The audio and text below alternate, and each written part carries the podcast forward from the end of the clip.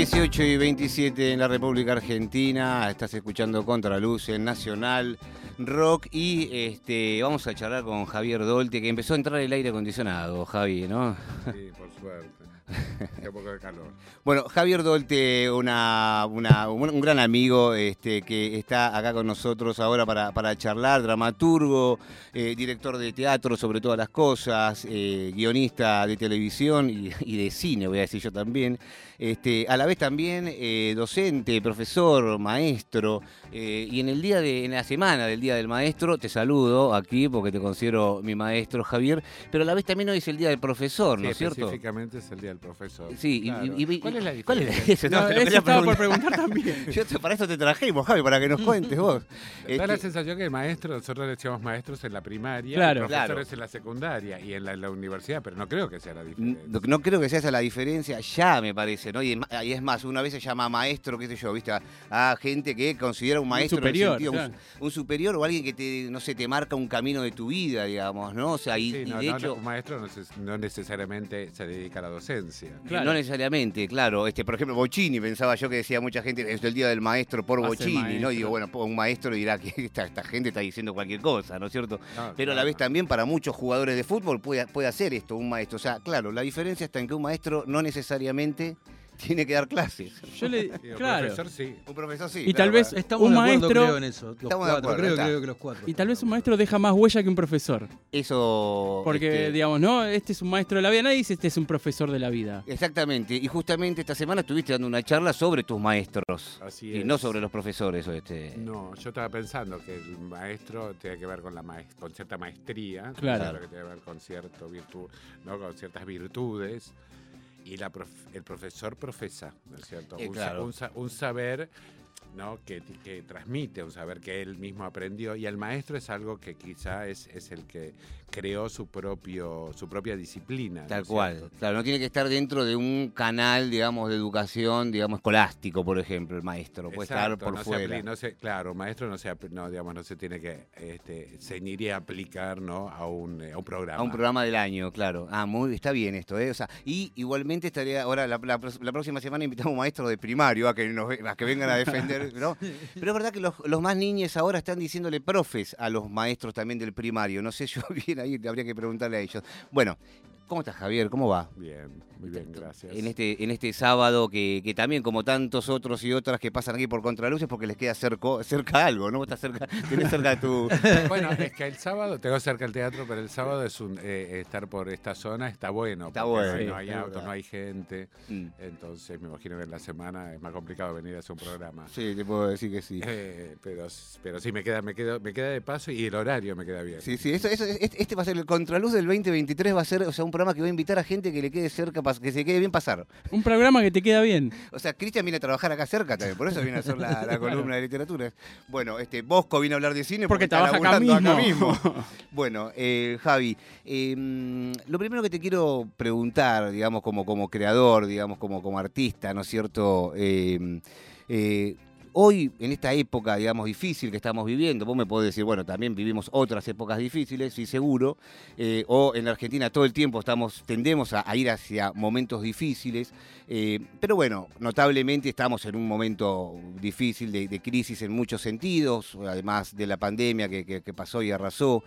Eh, y te quiero preguntar, vos, ¿no? En, este, en, este, en esta época así difícil, ¿desde dónde, desde dónde te plantás, dónde te agarrás, dónde te, cuáles son los elementos, digamos, que, que encontrás para poder salir un poco de toda esa crisis, que a veces las crisis generan cierto malestar existencial, para poder seguir creando, ¿no? Y tener ahora, bueno, tres, cuatro, cinco obras nuevamente en cartel, como hiciste siempre. Y bueno, pero ¿cómo, cómo, cómo haces para dónde te plantas? ¿Dónde está tu, tu motor, digamos, ¿no? Como para decir, ok, listo, perfecto todo, yo igualmente voy a hacer este teatro. Eh, no, mientras hablabas pensaba que a mí lo que me pasó, lo, primer- lo primero que fue muy intuitivo, que cuando empezó la pandemia y cuando empezó la cuarentena, que fue lo que... Este, impactó, pues la, claro. la pandemia nos llegó más tarde, digamos, Sí. que la, la cuarentena vino primero que la pandemia. Eh, algo que hice instintivamente fue eh, eh, dejar de boludear en internet. Ah, Ah, muy bien. Pero fue instantáneo eso. Fue como dije, es, si no me es- como una intuición de que me iba a, enfermar mucho. Sí. Y ahí tomé conciencia de cuánto estaba yo tomado por ese boludeo, ¿no? Ah. Este, de, Ah. de- de- de una pérdida grande de tiempo. Y bueno, digo, de hecho hablábamos mucho, digamos, y empecé a, a producir, a escribir. Leí como un loco. Sí, sí, sí. Eh, le- eh, leí y escribí mucho, leí más de lo que escribí, por suerte. Eh, y, mm, y me daba cuenta que, eh, para decirlo rápido, Sí. la ficción es lo que te salva. Claro. Es decir, es, es, es tan, es, eh, es tan necesario, pero no solamente por- por- porque una vez se dice la palabra ficción y la gente por ahí puede pensar, y también puede tener razón, ¿no es cierto? Que, que, que la ficción es, es vivir en, un- en una Claro. nube de pedo Evadir la realidad. es claro. evadir la Claro. realidad. Pero en realidad, justamente la, la ficción es lo que nos permite este, eh, jugar con la realidad. Mm. Nos permite eh, esto que lo puse en este en este esto que, que- De los maestros. lo- lo- de- eso eso de, lo- de los maestros que decía Freud no El- decía el juego en los niños no se opone a la seriedad sino a la realidad es decir en la medida que me opongo a la realidad a través de una ficción a través de un juego puedo pensarla puedo contrastar me puedo pelear con esa realidad porque si no está la ficción y me quedo con o solo la realidad, y eso fue una percepción que tuvimos todos en la cuarentena, que lo único que teníamos era realidad, y la realidad es plana. Es Mm. fuera de la cuarentena, parece no ser plana. ¿Por qué? Porque, bueno, está lleno de colectivos, uy, el tránsito, uy, pasa Claro, esto, claro. uy, no llego, hay una manifestación, uy, estoy de acuerdo. Digamos. Entonces parece, digamos, que pasan cosas cuando en, digamos, cuando en realidad es tiene esa cosa absolutamente plana sobre la cual no podemos este, reflexion- sí. no podemos reflexionar y entonces se convierte, digamos, hay una cosa que, que, que, que a veces se confunde mucho, que es la, la realidad con la actualidad, ¿no? Mm, o la claro. coyuntura, ¿no es cierto?, con la, con la realidad. Y la coyuntura es más vistosa, se nos pone más en primer plano y no nos permite realmente pensar en la realidad. Y lo único que nos permite pensar en la realidad es la ficción. Totalmente. Hay más verdades a veces, ¿no? En una novela, hay más verdades en una poesía, en una obra de teatro, digamos, que... La realidad no hay ninguna verdad, que- que digamos. en el diario, digamos, ¿no es cierto? O sea, porque también hay que pensar en eso, bueno, ¿quién, quién te murmura la realidad después también, ¿no es cierto? A ¿Cuál eso es voy. el armado? Hasta que no hay alguien que de algún modo genera un pensamiento o un discurso alrededor de eso que está ocurriendo, Claro. eso que está ocurriendo es nada. Eso nos pasa mucho a veces cuando viajamos, viajamos a un país que no, que no conocemos y antes de internet no, de pronto no sabíamos qué coyuntura estaban pasando y uno va y ve que pasan cosas y no entiende nada. O sea, sí, sí, sí. no- ¿Por qué hacen ¿por esto? qué van caminando? Claro. ¿Por qué se juntaron? ¿Por Claro. qué? Eh, antes, cuando arran- arrancó la pandemia, eh, bueno, aparecieron muchos textos, este, ¿no? De- del chino, no me acuerdo cómo se llama, el filósofo coreano, no surcoreano, bueno, bien, eh, Agamben también escribió lo suyo, ¿no? Bueno, ahí como que... también dijo. Sí, unas se también dijo también. unas cuantas, dijo, sí sé que era genial porque decía, bueno, llega el comunismo después de esto, bueno, Sí, más sí, sí. lejos del comunismo. Vos también escribiste tu texto, eh, que yo me acuerdo que me encantó, ahora no me acuerdo bien de qué iba, pero lo volviste a leer ahora con la, con la, con... Eh, no, no lo leía últimamente, pero lo leí no hace tanto, tanto. Y no y creo que, que, bueno, se llamaba Una película mala y larga. Claro, Claro. porque no, Eh, lo que recuerdo es que planteabas también algo relacionado con la ficción, o sea, nos va a salvar, digamos, el colchón que nos va a salvar, digamos, no solamente ante una pandemia, ante cualquier vicisitud en la vida, digamos, es este, ¿no? La, la, la ficción, la posibilidad de No, y yo ingresar a otro decía, tiempo. no solamente hablaba de la ficción, sino también el hecho de empezar y terminar algo. Claro. Que yo eh, Claro. lo proponía como ejercicio y yo me lo proponía como ejercicio. Por Claro. eso leí tanto cuento, porque, porque decía, un cuento lo puedo empezar y terminar en el mismo día. Porque también me da cuenta y, que, y me doy cuenta, sigo pensando que, este, que en general, digamos, uno de los grandes males, digamos, de nuestra sociedad y sobre todo la sociedad urbana, que es que empiezo mil cosas y no termino ninguna. O Sí. sea, desde, desde el curso de, de, de- de Sí, sí, sí, hasta, Sí, sí. ¿entendés? Hasta, sí, una serie que dejas, o un sea, que- hay algo de que se empiezan miles de cosas, o sea, tenemos la oportunidad y como, digamos, todos sí, de, de empezar miles de cosas y no concluir ninguna. Es como... Sí, pero este no es un mal de esta época así como muy tremendo y yo siento a veces que es también, bueno, vos el comienzo de la charla fue, bueno, te, te, te- te cansaste de o cortaste con el boludeo de internet y yo siento que hay algo de eso, ¿no? Hoy en día hay una situación en la que uno está leyendo, ¿no? Por ejemplo, un libro y enseguida pasás a internet a ver si te llegó algún mensaje o no sé qué. Hay ¿viste? mucha oferta de cosas, ¿no? Digamos, como para distraerse y abandonar otras. Otras, otras Es tantas. hay algo que eh, yo me acuerdo una vez, hablando de maestros, mi maestro Ricardo Monti este, decía, cuando, cuando uno no está realmente dedicado a algo, cualquier excusa va a Mm. servir para que eso se vuelva imposible. Claro, Desde claro. me sonó el teléfono, tenía que ponerme a cocinar, este, mi, mi- mi hijo tiene que ir al dentista, o sea,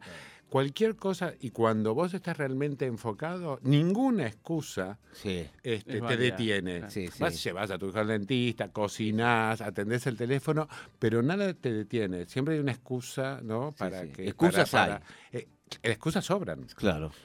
Y en este sentido, eh, también se suma otra cosa más que a mí me parece muy increíble, ¿no? En los, en los ámbitos familiares y de amigos, ¿no? Que son ahí amigas, que es una cosa que uno escucha mucho, que es, bueno, che, ¿estás viendo tal serie, Javier? Sí, para no cuentes nada que Guille va por el capítulo 2. Entonces nadie Ah, puede claro. hablar tampoco de... Viste que en otra época uno por ahí iba leyendo un libro, que yo iba compartiendo, digamos, la lectura, ¿no? Ahora es como puede. que eh, no se- ni siquiera se puede hablar, discutir, a, a entender cómo eh, qué siente el otro por la misma serie que uno está viendo o la película que veo, como no la terminaste porque está interrumpida. No, che, no me, no me cuentes la de Elvis el final porque, viste, entonces no hablamos de nada, ¿no es cierto? Eh, eso también es parte de, todo esto. Y en ese sentido también, bueno, cómo, cómo, cómo concentrarse, ¿no es cierto? Cómo, cómo esto, cómo poner, viste, ahí, ¿no? El ojo en eso y decir, bueno, o, sea, el resto de las cosas, no sé, eh, no me importan o, le voy a dar prioridad a esto y, cómo aceptar, ¿no es cierto? Que uno a lo que le va a dar prioridad es el camino a seguir, ¿no? Esa discusión con uno mismo en este momento. Sí, eh, supongo que tiene que ver con el compartir. Es decir, hay algo que, que esto que vos recién decías, que es eh, con quién voy a compartir esto que leo, esto que vi, incluso la noticia que viene en el diario. La televisión fue siempre vista como algo malo, ¿no? Y ahora extrañamos esa televisión que había una sola en la casa, que seguramente estaba en el living, y donde la familia se reunía a ver el programa que, que habían decidido, por lo menos, aunque sea democráticamente. sí, sí. Es decir, Claro. Bueno, ¿qué vemos hoy? Porque no había posibilidad. Y necesariamente unía, y necesariamente eso generaba un tema común de charla, porque era todos al mismo tiempo En el mismo lugar, ¿no? Y entonces, eh, y eso ya dejó de pasar. Hoy hay cinco personas en una mesa y cada uno está consumiendo en el mismo momento en que están comiendo y charlando una ficción diferente. Total. Entonces hay algo que, por eso el teatro, eh, vamos al teatro. Sí, sí, por eso. Eh, el te- por el, te- el teatro es, es tan fundamental porque no te da opción. O Claro. estás con el resto de la gente o no existe el teatro. Claro. Eh, y eso se comprobó. O sea, si alguien creía que el teatro podía no ser presencial, eh, espero que se haya dado cuenta que estaba equivocado. Sí. Eh, y que si la presencialidad se termina porque vienen los, todos los COVID, eh, Sí, todos, los sí, num- sí. todos los números que fueron el 20, el 29 de... No habrá más teatro. Y el teatro es eso, es decir, estamos en el mismo momento compartiendo algo. Por eso, incluso el, el hecho eso de la... ¿no? de- tiene ceremonia, tiene un antes, tiene un durante y tiene un después. Y, eh, y, sin duda es curioso que es una de las, eh, de las artes, ¿no es cierto?, más antiguas, o sea, es, eh, es, es como que Sí, nace, sí. Digamos, digamos, nace con la, ¿no? al mismo tiempo con la poesía, Sí, podríamos claro. decir. ¿no? Digamos, es como que está ahí en los en las grandes antecedentes de la literatura, antes que, la-. Que, que la- bueno, que todas las otras de que la eh. novela, que el, que el cuento ni hablar, ¿no? Sabemos que son y, y el, primero, bueno, el primero que puso el cuerpo. Cuando uno puso el cuerpo ahí a y otro. esa ¿no? combinación, digamos, entre aquello, como también decía mi maestro Ricardo, digamos, entre lo efímero de la representación, lo, hemisfero de- lo efímero de ese cuerpo ahí en el escenario y lo eterno de un texto, se produce esa chispa increíble que se llama teatro. Mm, Impresionante. Nosotros durante toda la pandemia, bueno, lo hablamos con Javier también, estamos con Javier Dolte charlando aquí en Contraluz en vivo, eh, 18 y 41 minutos en la República Argentina. Un placer hablar con, con Javier siempre. Eh, una de las cosas que decíamos acá durante el periodo pandémico en el que quedamos, bueno, haciendo un programa de radio grabado muchas veces, ¿no es cierto?, en la semana, aprendiendo a hacer eso con Sin Guille. vernos las caras. Sin vernos las caras, ¿no es cierto? Armando un programa, bueno, a a través de distintos medios eh, que nos permitía la tecnología. Y cada vez que nos tocaba hablar de teatro, porque, bueno, surgían cosas que aparecían por, por distintos medios, lo que siempre decíamos acá, nuestro pensamiento era, bueno, tranquilos y tranquilas aquellos que se dedican al teatro, porque el teatro ha pasado por vicisitudes peores que esta pandemia, digo, ha pasado por, as- a- eh, por, por- por asesinatos, digamos, ¿no? Porque te ponían, este, o sea, te mandaban este, a la hoguera, este, ha pasado por guerras tremendas, y siempre, como siempre decía, bueno, gente que vos querés mucho, Javi, Willy Prosiuk, que decía algo que era, mira, siempre de abajo de una baldosa va a aparecer algo diciendo, alguien diciendo, yo tengo algo para, para contar, digamos. mientras que haya alguien que diga, che, yo, yo me quedo a verte, ¿viste? Y, te, y, y te- y continúo, y eso tenga un desarrollo, tenga como un clima, digamos, y se genere algo entre esas por lo menos dos personas, ya teatro va a haber. Entonces un poco decíamos eso. Claro, hubo vicisitudes peores para el teatro, por lo tanto el teatro tarde o temprano cuando podamos volver a la presencialidad va a existir. Tal vez no exista el cine, de hecho creo que tiene más posibilidades de, de- El- el de cine convertirse está- en otra cosa. El cine ya está en grave, en grave. En grave. De, de hecho, a mí personalmente, desde que terminó la pandemia, cada vez que, que hice salidas a ver un espectáculo, digamos, de esta magnitud, siempre elijo más el teatro que el cine. El cine Sí. no fui desde que... No, yo fui pues, de- do- tres veces, creo, dos, Ah. dos, tres veces nada más. Y cier- no, el cine ya perdió sus. O sea, ceremonia ya no tiene hace. No, hace un montón. Hace años la tenía, la tenía, uno elegía Sí. qué cine ir, no era lo mismo ir al Gran Splendid que al, Claro, que al sí, Luxor, claro, que, claro. eh, Sí, Hoy sí, es lo sí. mismo, son Hoy- salas... ¿Y a qué hora? y a qué hora y con eh, y sacar las entradas con anticipación y la ubicación, bueno, nada. Y fumar en el cine, pero, pero pasaba, eso se fumaba. Oye, ustedes llegaron acá, acá No, yo no, yo no No vi. Lleg- ¿No? Ah, No, no. el- ¿Qué cines estaba Cine? Mitre de Avellaneda, te digo que, o sea, que era un lugar que vos veías el humillo ahí colgado. eh, esto lo puedo- Bueno, hablando de teatro, entonces, en el medio de todo esto, ¿no es cierto? Seguís con el teatro, digamos, o sea, cortando la, la- la- la- el boludo de internet. eh, tenés varias obras ahora en cartel. Y lo primero que te quiero preguntar es eso. Bueno, ahora nos metemos en cada una de las obras, ¿no? Pero bueno, eh, ¿qué seguís encontrando post pandemia, post todo esto que estás viendo, esta situación que estamos viviendo, para seguir diciendo, bueno, el teatro es el, es el, lugar en donde quiero, ¿no? Eh, Seguir ejerciendo la profesión, o sea, volcando tu traducción artística, digamos. ¿Por qué el teatro, digamos? Eh, y ya no sé, porque eh, supongo que es el... eh, es- no, me parece que es el, es el lenguaje donde me siento más apto y cómodo y que más me más, más disfruto, ¿no? Para pensar el mundo. Todo el tiempo uno está tratando de pensar el mundo, ¿no? Pero y acá lo estamos haciendo también. Y bueno, me siento torpe. Bueno, uno habla de sin, sin, sin, sin, sin autoridad. Y yo creo que, que el teatro es el único ámbito en donde yo me siento autorizado a pensar el mundo. eh, a través del lenguaje este, teatral. Y, mm, y, me- y después es este, es, es una. Cuando yo escribo, cuando, a veces es que no escribo la obra que dirijo, otras veces sí eh, dirijo la obra que escribí. Cuando yo escribo eh, eh, y luego dirijo, es como se combinan el- lo más lindo de la, de la tarea eh, individual y privada y en soledad del artista con lo mejor de el, el compartir de- de- el hecho colectivo ¿no? que implica eh, trabajar con un elenco y con un equipo de colaboradores y de otros artistas entonces a mí me resulta como esa combinación esa combinación perfecta Claro. entre lo, lo no, lo más íntimo y más así de, de la cabeza ahí rompiéndose para escribir algo y luego la de eh, compartir y de y que se vuelve el teatro es tremendamente artesanal, ¿no? Y eso sea en el espacio callejón o en la calle Corrientes, o en el teatro es artesanal y también eso, ¿no? Ejercer de artesano también está bueno. Eh, vamos ahora a hablar un poco del teatro, del espacio callejón, teatro eh, histórico, eh, teatro independiente de Buenos Aires, este, que, bueno, que lleva adelante Javier junto a Fede y a todo el equipo ahí del callejón. También vamos a hablar, bueno, de las obras que tiene ahora en cartel, pero si te parece bien, Javi, escuchamos una canción. Javier Dolte está aquí con nosotros, justamente de Coronados de Gloria, Gloria Carrá, que, bueno, actriz que, que suele dirigir este, Javier en obras históricas como Bésame Mucho, ¿no? Como, bueno, Estás ahí y ahora de vuelta eh, en Las Irresponsables, aquí a la vuelta en el Teatro Astros, que ya vamos a estar charlando de ella, de la obra. Y, pero bueno, mientras tanto escuchamos a Coronados de Gloria, ¿le parece, Krieger? Sí, señor.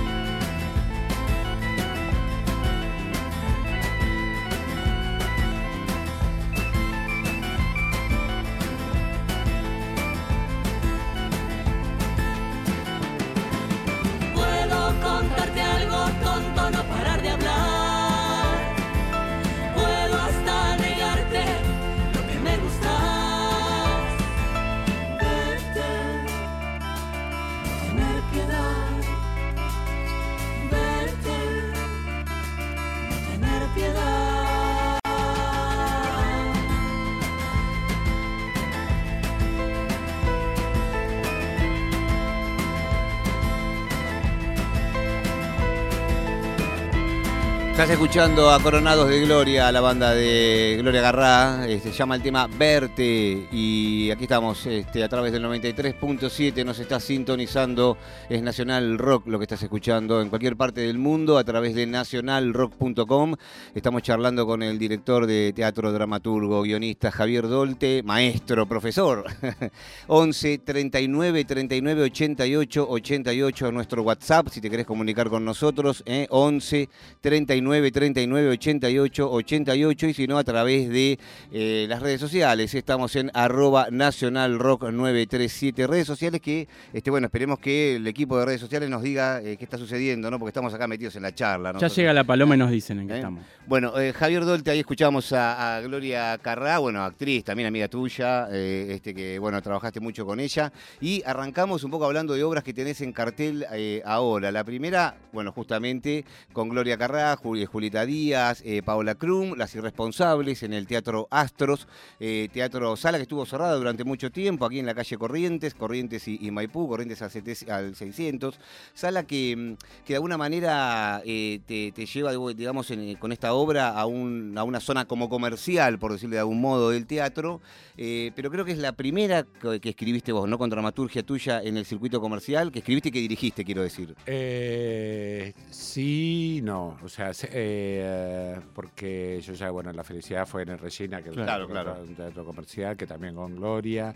eh, y después otras obras que nacieron no en el ámbito comercial, sino en el, en el público, en el Cervantes, Sí, o en el San Martín. Después pasaron a la calle Corrientes, como estás ahí, nunca estuviste tan adorable.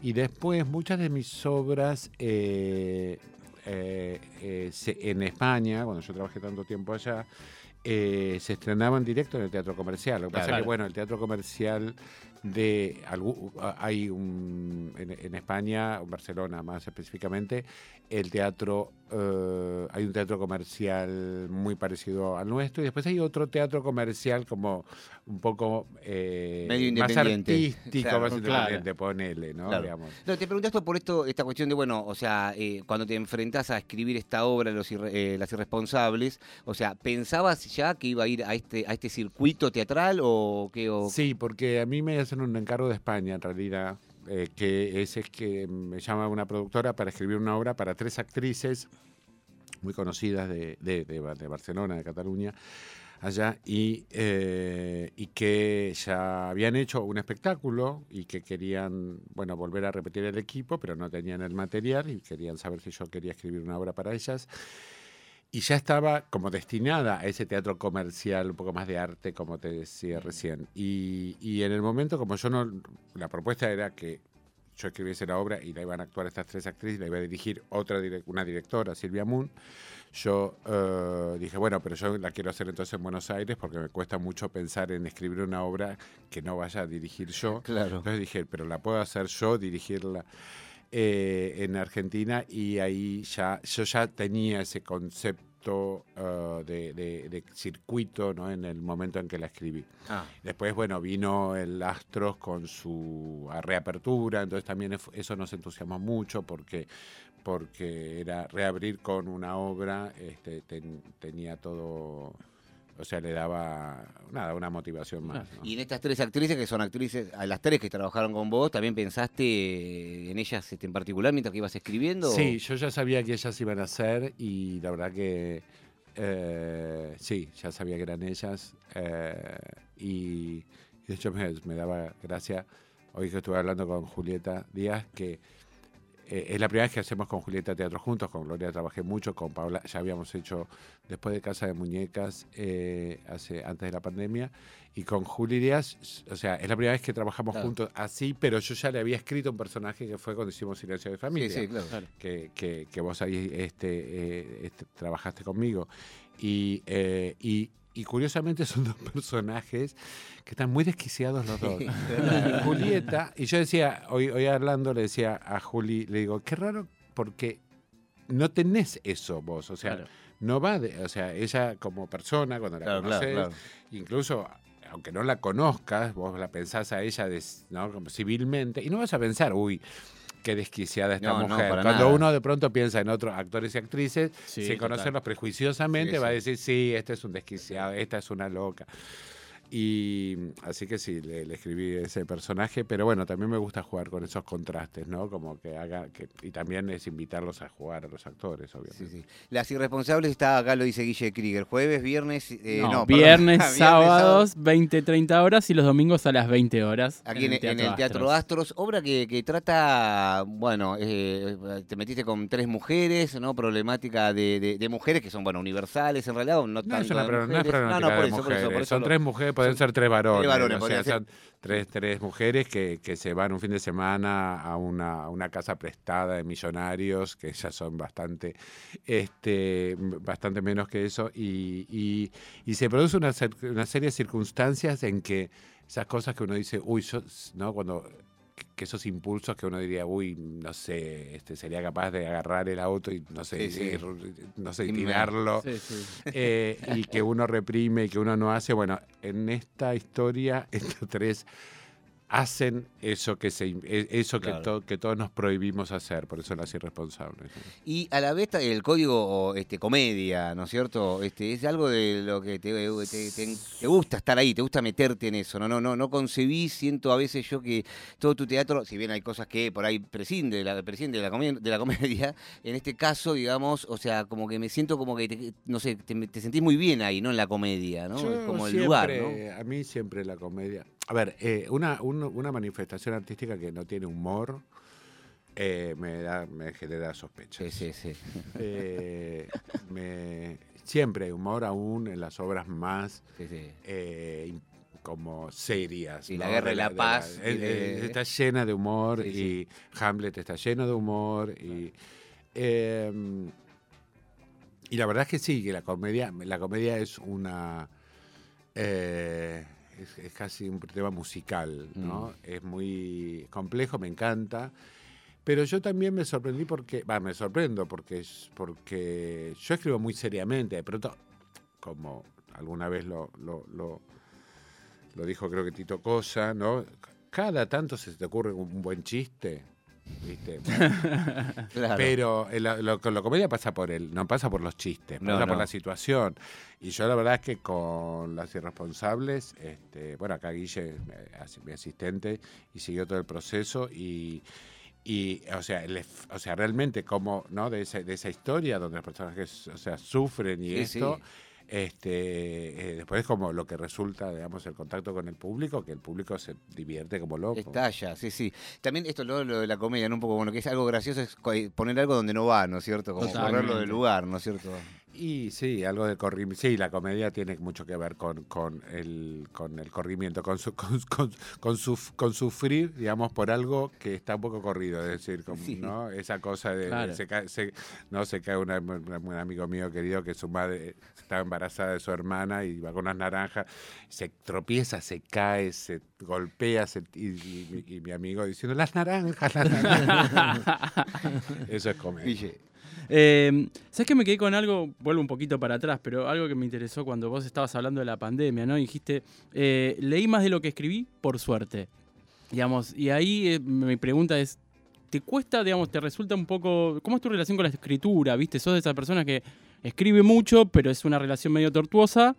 No, no, lo dije porque veo, porque cada vez veo más gente que escribe más de lo que leyó. Claro, ok, perfecto. Muy bueno. me alarma y me alarma Claro. mucho. Eso- Pareciera que hay una especie que me parece muy bien haber terminado con la tiranía de lo académico, ¿no? Claro, sí. Pero que te- de- hasta que no estés preparado no te atrevas ni a hacer nada Ujú. Y de ahí a pasar a que este Todo- eh, me la paso escribiendo todo el tiempo. todo- todo el ti- o sea escribo más cuentos de los que leí Claro, claro. Más de lo que puedo pensar, digamos, de pronto. más de los que leí punto Claro, O sea, Más de lo que- Claro, más de lo que o sea, leí es un montón, ¿eh? Cuando la frase, los que intentamos escribir todavía, ¿no? Lo que decimos es, bueno, el que mucho lee, algún día intentará escribir, ¿no es cierto? Uno como hasta le da pudor si Es no un- lee o es sea, un no escribe. tema porque a veces eso de saber mucho o tener mucha información es una traba, ¿no es cierto? Claro. Porque Bien, uno, sí. uno sabe, este, uno de pronto sabe mucho y dice, no, voy a hacer, este, eh, jamás me voy a poder comparar con todo eso que leí. Pero no, por eso lo decía. Perfecto. Que con Cristian Herbach estuvimos en la Feria del Libro haciendo contraluz ahí en la tarde, ¿te acordás? Y cada vez que había que ir hasta el baño, desde donde estábamos, era como imposible, era directamente no volver al programa, ¿no?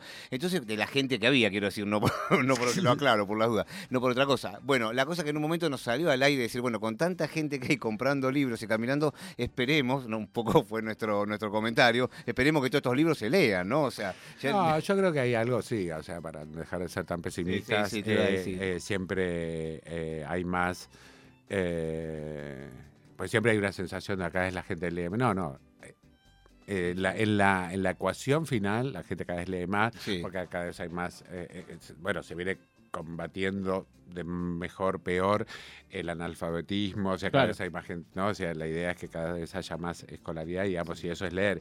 Y leer es leer, María Elena- Elena Walsh decía, o sea, eh, que, le- que los chicos lean, Claro. aunque sea, eh, oh, y creo que en ese sentido, Internet eh, hizo que, que gente lea, no digo leer literatura, no, un acercamiento a algo. Algo. no, leer para leer, leer, Leer, leer, sí, leer, leer. Mínimo tener que aprender a leer para poder Para poder boludear. boludear, claro.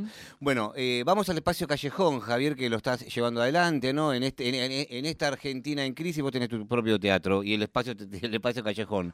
Eh, bueno, ¿cómo llevar adelante todo ese espacio, digamos, con un, bueno, tenés un equipo ahí de gente que trabaja de manera increíble, que además son todos del teatro, son todos de teatro también, lo cual, bueno, me imagino que debe ser para, para, para elegir las obras que van a, a estar en el callejón y demás, bueno, ¿no? Un- un- una, cantidad de gente que, la tiene muy clara y demás, pero digo, no solamente con eso se mantiene el teatro, ¿no? También hay que llevarlo adelante económicamente, hay que llevarlo adelante de mil maneras. ¿Cómo- ¿Qué, qué trabajo te está dando el callejón? Eh, o bueno y malo, ¿no? No, se armó un equipo, o sea, el Calle eh, es una sala que yo tengo hace 7, 8 años, ya no me acuerdo cuánto. Una sala que el año que viene cumple 30 años desde que Sí. se fundó ahí con Alicia Lelutre y Miguel Ángel Solá. Y, y es una sala emblemática, es una Mm. sala con mucha magia realmente. Eh, y es una combinatoria de cosas. En estos años fuimos aprendiendo, no solamente aprendiendo, porque siempre eh, hay que estar, los tiempos van cambiando y es entre una curaduría que, que, es- que resulta bastante mm, fácil, hay algo que mm, está bastante aceitado, tenemos, eh, bueno, está Fede Buzo, digamos que realmente es el alma del teatro. Abrazo, Fede. Este, el, eh, tenemos ah, y después tenemos eh, eh, nuestro jefe técnico se, se va a Francia y Ramiro Bailarini que está en la parte medio administrativa, boletería, qué sé yo, que ellos a su vez eh, generan algo, todos los años lo vienen haciendo, que es el, el Festival Callejón Sí, en- noviembre, que es una semana y que es eh, todas, creas- to- todas creaciones de, de mujeres, eh, de, de música, teatro y danza. eh, y la verdad que está buenísimo. Y son, entonces, eh, ellos está bueno porque como que tienen un contacto más directo con las nuevas cosas, con las nuevas generaciones y la verdad que yo les hago mucho caso. Y, y bueno, después está, obviamente, cómo funcionan las obras, hay una boletería, obviamente las sí, con la boletería únicamente, aunque todas las obras fueran genial, No es imposible que sobreviva un teatro, pero también tenemos, bueno, ayudas de Proteatro, del Instituto Nacional del Teatro, eh, que, que es un aporte que está bueno, que sin eso no podríamos. Y ahí tenés ahora para ver obras de Javier Dolte en el espacio Callejón, se puede ver con dirección tuya, pero con dramaturgia de Laura Oliva, ¿eh? recurso de amparo, ¿no es cierto? Que estuvo en la sala 25 de mayo, ¿no? Y- Exacto, y, está los lunes a las, eh, a las 20.30. Tra- y, que- trabajaste un texto de Laura Oliva, una dramaturgia de Laura Oliva que actúa también, ¿no? Así es, y el recurso de amparo, que Laura trabajó ese texto en el taller de dramaturgia. Este, En tu taller de dramaturgia, en Laura taller- Oliva. Exacto. En el- bueno, el taller de dramaturgia en el cual nos empezamos a Sí, sí, vincular, sí. digamos. No, no, pero lo quise remarcar porque digo, viste que a veces uno dice, bueno, Laura Oliva, ¿no? Una actriz, a ver, consagrada, digamos, una conductora de televisión, ¿no? Eh, Genial, este, bueno, haciendo tu taller de dramaturgia en estos años, digamos, ¿no? Estamos hablando de hace 20 años atrás, lo hizo ahora. Sí, sí, sí, hace, uno, hace poquito. Y, sacó esta obra que te la, te la ofreció para que la dirijas vos. Así es, y, y está buena y la verdad que, bueno, arrancamos eh, ensayando, que fueron, bueno, de hecho vamos a hablar también de Luz Testigo, o sea, son las dos obras que dirijo que están en el callejón. Eh, Te- eh, eh, de amparo los lunes a las 20.30 y Luz Testigo los martes 20.30 que termina ya porque quedan dos funciones nada más. Y que son es la primera vez que yo hago teatro alternativo dirigiendo obras que no son mías. Ah, es la primera vez. Ah. y las dos se dan en el contexto pospandémico, o sea que Claro. se surgen los proyectos en la pandemia y se estrenan apenas se abren los teatros. Sí. en- en bueno, de el hecho, año pasado. de hecho, Luz Testigo, bueno, primero quería que, que- que cuentes de- de del recurso de Perdón, amparo. yo me voy a despedir porque tengo que ir a hacer un, Se va a atender unos trabajar. asuntos. Anda a trabajar. Me voy a trabajar. para el astro. ¿A dónde vas? El astro, Javi, un placer. Eh, Gracias. Sí, nosotros seguimos, pon- ponemos canciones. y ustedes cuando- sigan tranquilos. ¿eh? Bueno, Guille Krieger ahí, gracias Guille. Eh, te preguntaba, bueno, el recurso de amparo, entonces, eh, una obra, bueno, este, interesante en cuanto a, lo- la temática, interesante a su puesta en escena, eh, un texto de, Laura Oliva que, mm, que es muy, muy, muy, muy, muy, sentido, muy interno, ¿no es cierto? Este, y que eh, lo, llevaste en, una, en un determinado momento en una sala, que era, yo creo que fue una de las primeras obras que veo después de la pandemia de manera presencial, era una obra que, que tocaba las entrañas, ¿no es cierto? Eh, y bueno, pregunta ahí, ¿no? ¿Qué fue dirigir este texto de Laura Oliva a una persona que él había escrito y vos habías convivido con ese material, ¿no? En tus clases. Eh, es una historia que, eh, ah, que, que- que plantea una situación muy, muy fantasiosa, que es un juicio a una madre eh, por haber sido mala madre, y, eh, y al mismo tiempo basado en hechos reales de la vida y la historia de este, Laura, su hermana eh, y, su, pra- y, su madre, eh, y su madre. De hecho, muchas de las, casi todo lo que se cuenta en, en- digamos, es, es- es real, ¿no? esa combinación, digamos, entre juego teatral muy fantasioso, ¿no? Y esta, y esta realidad me pareció atractivo. Eh, y me parecía interesante, digamos, esta, esta, esta eh, es una obra que de algún modo toma, toma partido por, por acusar a esa madre, ¿no? La obra, eh, por más que si Laura estuviera acá, seguramente diría, no, no, no, no, pero yo creo que, que, que- que Laura está, ¿no? Como muy convencida de que esa madre fue malísima. Y lo fue o no, y yo la defiendo siempre. o sea, siempre me divertí, me, me pareció como muy, muy atractivo, como que el teatro nos permite eso, ser el abogado del diablo. Claro, también, de claro, ponernos en todo, en todos, los- en todos los puntos de vista, que Mm. eso es maravilloso. Eh, es un elenco hermoso, está, eh, bueno, la, lo estrenó Gloria Carrá, estaba Majera Sanuda, bueno, ahora está Laura Oliva, eh, eh, Josefina Gaglione, Marcos Montes, Marcelo Pozzi, Aymara, Abramovich, Gerardo Serre, Javier Nicholson, y la verdad que es una mm, familia hermosa y trabajar con ellos, seguimos hasta el 17 de octubre, así que bueno. Buenísimo. Todos los lunes en el callejón, entonces, ahora principalmente vamos a repetir todo. Y al otro día, si no llegase el lunes, o sea, el martes, está eh, Luz Testigo, obra que también con el equipo del callejón, ¿no es cierto? Y después un, un- un equipo al, al que extendieron la idea que estaba buenísima, era una, una, una- una suerte de concurso de dramaturgia, por decirlo de algún modo, una No, convocatoria, sí, un sí, concurso. Un concurso. Un concurso de donde, bueno, ahí que, se con la temática eh, pandemia, porque de alguna manera era como textos escritos durante ese periodo, o sea, que creo que la, la idea era esa, ¿no? O sea, no, no, no se duerman, escriban, ¿no? Un poco... eh, Sí, que era, bueno, hablemos de, eh, va, hablemos, obras, se propuso obras cortas para que hablaran y decía en, la- en las, este, la- ahí en la premisa, digamos, del, del, del concurso, las bases del concurso, eh, habíamos puesto, digamos, que hablen tangencialmente de la, Claro. de la pandemia. ¿Qué Claro, quería claro. decir eso? Y, y, la verdad es que su- se hizo- y, y el premio era que se montasen un grupo de estas obras cortas que pudiesen componer un espectáculo, un único espectáculo, y que yo iba a dirigir ese espectáculo, así que hubo un jurado, del cual este, acá eh, el conductor de, de este programa fue parte. que leí unas cosas espectaculares, eh, hay que decir. Y, y la verdad es que, y que bueno, en un momento decís, ya está, bueno, se eligieron las obras, ahora hay que hacerlo, ¿no? Porque se vislumbraba el fin del encierro, así que eh, se ensayó el año, el año pasado. También fue un encuentro, un elenco hermoso con gente con la que yo muchas veces había trabajado, gente nueva, los voy a nombrar también porque Sí, si por no, favor. justo. Bueno, son ocho, que son este Ramiro Delgado, eh, Lu, Lu Grasso, eh, William Brosiuk, eh, Silvina Katz, eh, Paula Manzone, Marcelo Pozzi, Agustín- María Villar, María Villar y Agustín Meneses. Y Agustín Meneses, ahí está. está todo el elenco.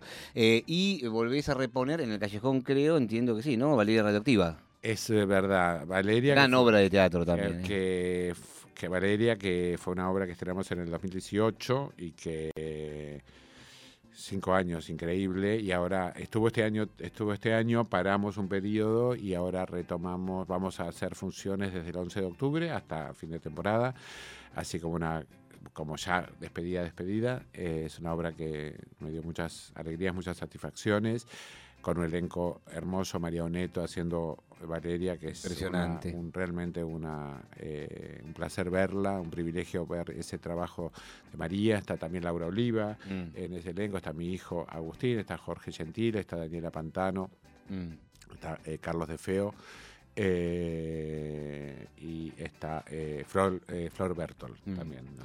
Gran obra de teatro también. Bueno, este, y eh, ¿qué se viene, Javier? ¿En qué estás trabajando ahora? ¿Viene, ¿Tenés algún, algún- Mira, eh, ¿de qué puedo, de qué puedo y qué no puedo hablar? Eh, casi, no, no, no, no puedo decir mucho. No, hay, eh, mm, no puedo decir nada. Ah, bueno, entonces, Ahí no, hay cosas para el comercial. No, mira, hay cosas, pa- mira, eso es lindo. Para el año que viene, cosas para el teatro comercial, algo para el teatro público y algo para el teatro alternativo. Sí. Eh, lo alternativo, como no tengo, o sea, no hay ningún productor detrás que me venga a retar porque. Lo hace cuando porque-. No, no, digo, porque, porque lo anuncie.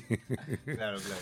Así que es con el mismo grupo de Luz Testigo, Ah, bien, bien. este que ese elenco me pareció entrañable y la verdad que me parecía, me parece bueno cuando uno se siente muy bien con algo repetir. sí, equipo que gana no se toca, como eh, dice- equipo que gana no se toca y vamos a ver eh, y, la, y es una y la obra se llama El Sonido y la estoy escribiendo. Ah, bueno, bueno, se vienen entonces muchas cosas de Javier Dolte, como siempre. La verdad que un placer, Javier, hablar con vos. Este, me quedaría un rato más charlando, pero bueno, quiero que le vayas a dar ahí una mano a, a Guille Krieger, que si no se queda solo armando la escenografía. de la irresponsabilidad. Y por ahí, claro. Bueno, eh, para, para, ir, para ir cerrando, digamos, la, la charla, eh, Javi, eh, una pregunta que siempre me, me- me interesa hacer y que, bueno, co- eh, en particular con vos, eh, que acá ya abrimos a todo, no solamente al mundo teatral, al mundo, a nuestro país, a lo que sea, ¿no? Que tiene que ver más relacionado con los deseos, deseos de Javier Dolte, digamos, para, para, para lo que venga. Deseos. Y yo, qué sé yo, me, quiero, o sea, deseo que seamos todos felices, qué sé yo. O sea, que. eh, eh, yo le agradezco tanto, eh, realmente me siento privilegiado de haber encontrado mi vocación, que es lo que le deseo a todo el mundo. O sea, eso es lo que te, ese es el lugar que es el gran refugio frente a todos los, los, los, los- temas, ¿no? Frente a la dificultad económica, frente a, las, a los problemas, a los quilombos, a los des- ¿no? A to- Sí, sí, eh, em, si uno tiene clara la vocación, Claro. eh, incluso Te puede ir bien o mal económicamente. te puede ir bien y digamos. mal en tu, en esa, en esa, en eso, en esa cosa por la cual tenés vocación. Claro, Porque si tu vocación es dibujar, y no, no, no, no importa si, si haces cuadros que se venden caro o no. Mm. Pero es algo que le, no, le da un poquito de sentido a, a esta cosa rara de estar vivo. Exactamente. Javi, un placer eh, charlar con vos. ¿eh? Igualmente, Leandro Areco. Javier Dolte aquí en Contraluz. Ahora, después de una canción que traje especialmente para Javier, vamos a repasar las obras que tienen cartel. ¿Me puedo regalar algunas entradas acá para los oyentes de Contraluz? Do- dos do- do- por- do- dos por obra. Dos por obra vamos a regalar, así que atentos ahí al 11 39 39 88 88. Javier Dolte, un placer, pasó aquí por Contraluz por Nacional Rock. Gracias, Javi. Gracias.